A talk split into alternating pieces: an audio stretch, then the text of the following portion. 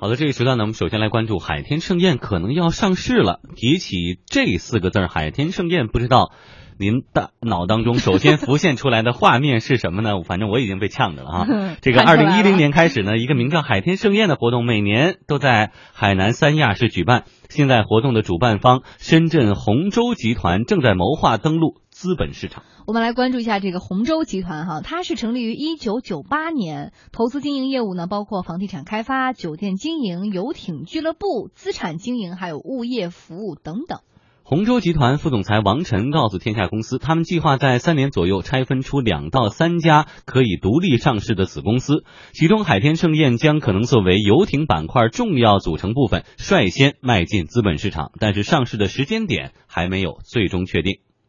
然后我们也是从今年开始呢，是有在资本市场的想法。现在的计划是今年底呢，就是十二月份呢筹备，其实之前已经筹备了几个月。那明年初呢做股改，就本身做股份改造，然后呢开始接触投资商还有券商啊，寻求上市。但是具体的上市的这个时间点还没有最后确定。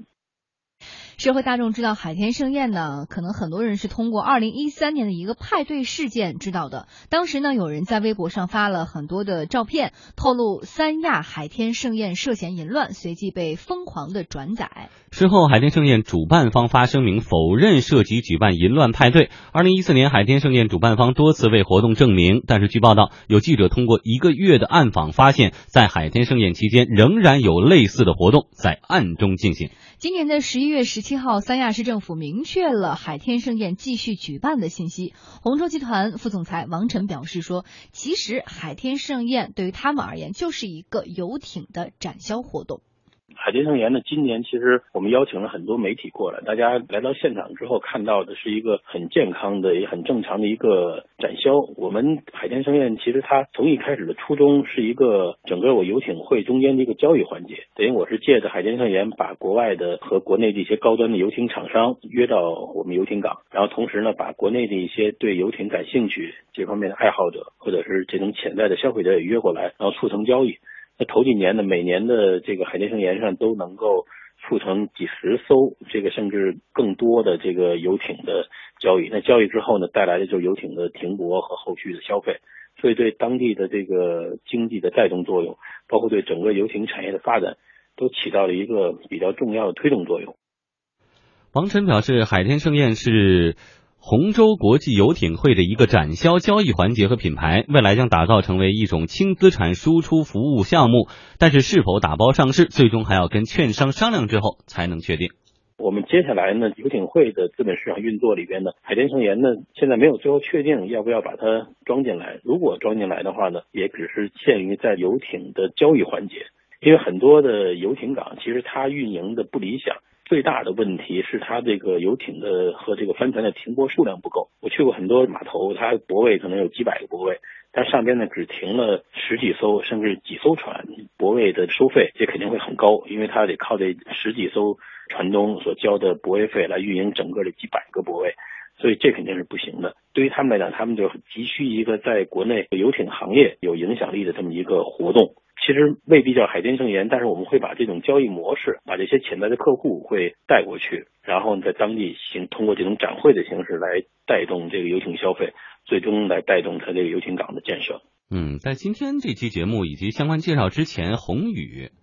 提到海天盛宴，你的印象是什么？就是或者通过什么？想歪了，我会啊，我很容易就想歪了。对，因为以前这个媒体曝光这个海天盛宴的这个负面的这个消息非常多。比如说，比如说外围女，外围女这个词儿好像就是从这个地方。来的，嗯，但是现在看来，这个公司要要要做一些转型嘛。它呃，现之前呢有一些负面的信息，那这些负面的信息在未来它上市的时候，会对这个公司造成一些什么样的影响？如果你看刚刚我们也提到，呃，他们这家公司哈，洪州国际说未来要跟券商商量，您觉得这个事儿他们要商量的点会是什么？其实这样啊，就是从商业角度，这是两件事儿。一个事儿呢是这个它的游艇的业务，第二一个呢是海天盛宴是一个会展经济。嗯，会展经济本身它不单是卖游艇的，它有这个直升机业务，有这个奢侈品的这个业务。那只是因为它是这个洪州集团，它是一个深圳本地的公司，所以它有它自自己的这个专长，可以去经营一些这个呃跟游艇相关的服务类的这个这个产品。嗯所以呢，如果说把一个会展和一个游艇的这个完全整合到一块儿去，这个不太合理。所以刚才这个王晨他自己也说，可能就是把游艇销售的那一块儿整合到这个这个游艇板块里头，这个我觉得是有可能的。嗯，好，那么我们继续也为大家介绍，洪州集团副总裁王晨说呢，上市的目的目前是有两种考虑的，一种是在新三板挂牌，然后再转板；另一种呢是直接上创业板或者战略新兴板。运作海天盛宴是洪州集团旗下的专业游艇服务公司三亚洪州国际游艇会。这家公司的业务主要有两个部分，我们来听一下相关介绍。第一部分的话呢，是从游艇港的投资建造，还有游艇码头跟游艇会的一个运营。那我们呢会采取一个轻资产输出的模式，跟全国有这方面需求的地方企业合作，一起来开展。像今年这个成立的秦皇岛的洪州国际游艇会，就是跟秦皇岛当地非常有影响力的几个企业一起在秦皇岛做码头，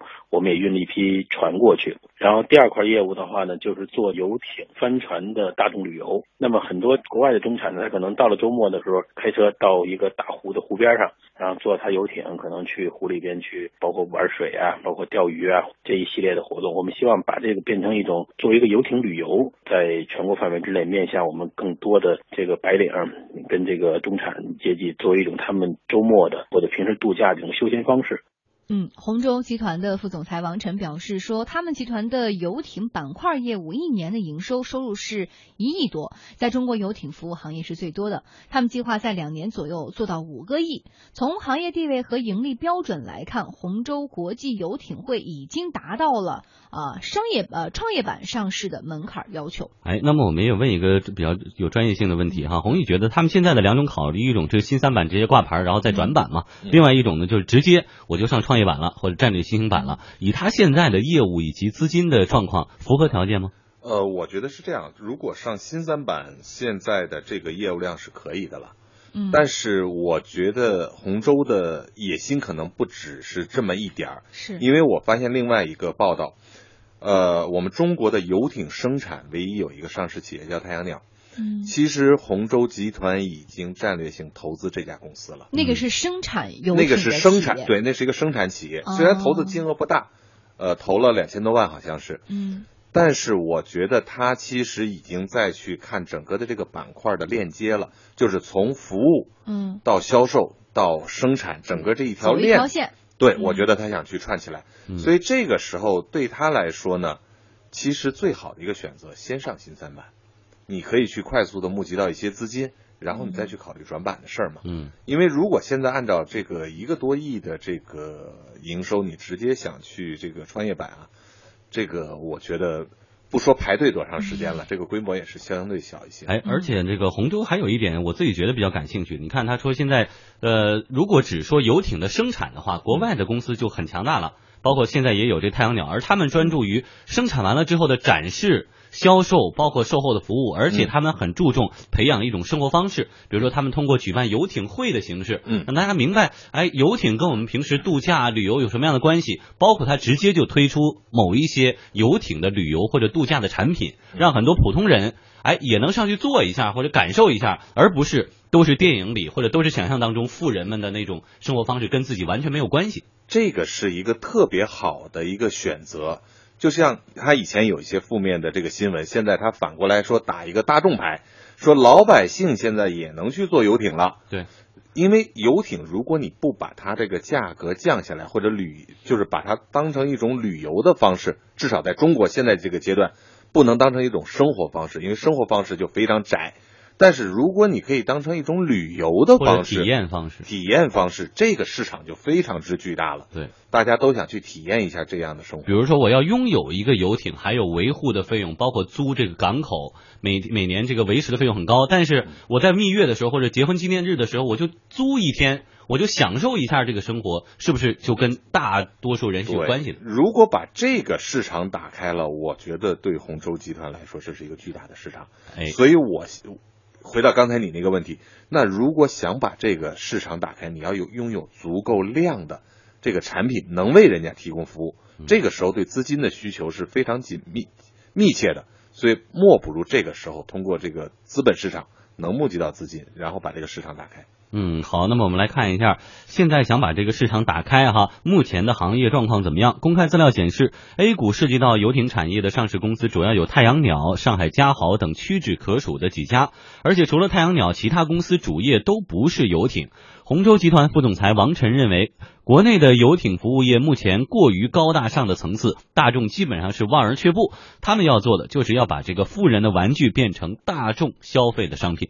王晨还表示，在国外呢，游艇是很多中产阶级家庭在消费的东西。中国的一般消费者其实也有着同同等的消费能力，因此呢，像游艇、还有帆船等这样的大众旅游是他们接下来要做的一个重点。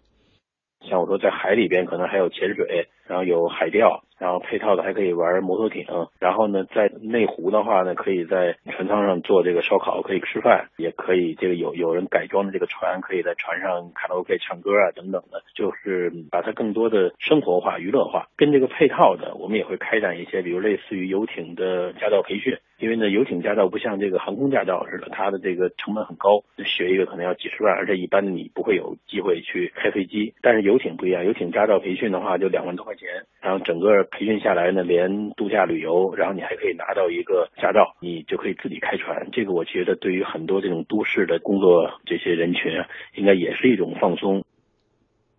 有数据显示，中国的中产数量高于美国近百分之二十，但是注册游艇的数量只有两千艘，而且美国则高达一千七百万艘。美国中产拥有游艇的百人保有量是百分之五，一百个中产阶级有五艘游艇哈，但是在中国这个数字只有百分之零点零零零零一，所以说 游艇要走入大众的生活。我刚才就突然在想，你说游艇，咱们在座的可能就都没坐过哈，但是你说要去个海边儿。就是做买一个水上项目，比如说沙滩摩托呀，或者深潜、浮潜、跳岛，或者这个呃做个飞鱼啊，做个这个降落伞啊。大家去海边去个三亚，去个这个东南亚，都是花个几百块钱都可以享受到。那未来能不能再多掏一点钱？这些项目跟游艇结合起来，我坐着游艇去到大海里边去玩这个摩托艇，或者说去卡拉 OK，或者去玩这个深潜。没错，我觉得这个呃，其实国外很多有这种服务，比如说有专门的这种海钓服务。呃，我去美国的时候，我记得可能是差不多两三百块钱吧，你就可以跟着这个艇出去钓一天的鱼，然后呢钓上鱼，人家负责给你去做，然后这个这么一天的这个旅行，我觉得是非常非常有意思的。但是我们要要分清楚一个问题啊，他说这个一千七百万的这个保有量啊，他是把很多的那个舷外挂机的那种小艇也算上的，因为我们中国的那种小艇可能不在那个两千个登机范围内，我们现在直接想象的游艇都是我们电视上看到那个豪华，对，特别高级的那个，但其实绝大多数这一千七百万里头都是那种舷有舷外挂机的那种小艇，另外呢，这里头有百分之十是帆船。它都放在游艇的范围内，我们可能没有这么统计啊。所以这种国人的生活方式，慢慢慢慢的，是不是也会发生一些变化？而且随着现在中国的中产阶级的呃本身的数量的增加，以及他们资产的增加，我觉得中产阶级对于未来的这种生活方式应该会接受度比较高，而且应该未来的这个发展新发展起来的中产阶级会成为他们未来的目标人群。因为这个中产阶级有一个很大的特点，就是它消费的多样性。对。就说我想，我就想去租一个艇，跟一群朋友我们出去钓个鱼，或者我们就出去在这个海上我们这个烧烧烤，或者我们去潜水，这都是适应不同的这种消费特性的。而这个艇本身是一个消费特性的一个基础，如果没有这个艇，这些事儿你都。没法去想象了嘛。嗯，而且我们倒退十年，看到那个时候一个普通人的这个消费能力，他说他要去瑞士或者就去个北海道专门去滑一趟雪，我们是不能理解的。对不起，在北京我们还没滑过雪呢。但是现在随着生活水平的提高，大家这种消费的这个方式越来越多样，在北京滑完了以后，而且呢已经度过了十天十五国的那种旅游之后，可能哎我去一趟瑞士就专门很专心的去滑几天雪，就会被越来越多人所接受。首先思想上和心理上接受。但是我个人。觉得哈，这个事情不是单纯的你一种生活方式的改变或者思维的对于旅行的改变，它更多的，因为它这是一项享受，享受其实是有很多服务连接而成的。比如说你是你有了钱可以去租一个游艇，但是比如说这个游艇本身的服务怎么样？不是，是本身你这个游艇的服务怎么样？你的你你这供你游玩的这个海域环境怎么样？啊，甚至很多人的这个相关的其，比如说你在这个游艇上的所有的吃住行等等这些服务怎么解决，以及你怎么到达，怎么怎么，反正很多很小的细节其实串联在这其中之间的，不能是仅仅靠钱来改变。所以其实即使在美国呢，游艇也是一件奢侈品。嗯我们千万不要以为说游艇是所有的中产阶级就可以去拥有的，嗯那种小艇可能是，但是那种嗯真正的大的这个游艇不是所有的人都可以拥有。另外一个，美国的它这个自然环境跟我们是不一样，哎它有两条嗯东西海岸。第二一个，它北边是整个是湖，嗯。然后中部它有很多的那也是有很多那个大的湖，大湖。所以它具备这种游艇的这种使用的啊条件。对。对，但是我们呢，只有一边有海岸线，所以就考虑而且这个靠北边呢，整个有半年的时间，其实不太适合对。出海去旅行的。对，所以这个我觉得不能完全拿这两种消费模式嗯。往这边去套的。嗯，好，这一时段谢谢宏宇的点评。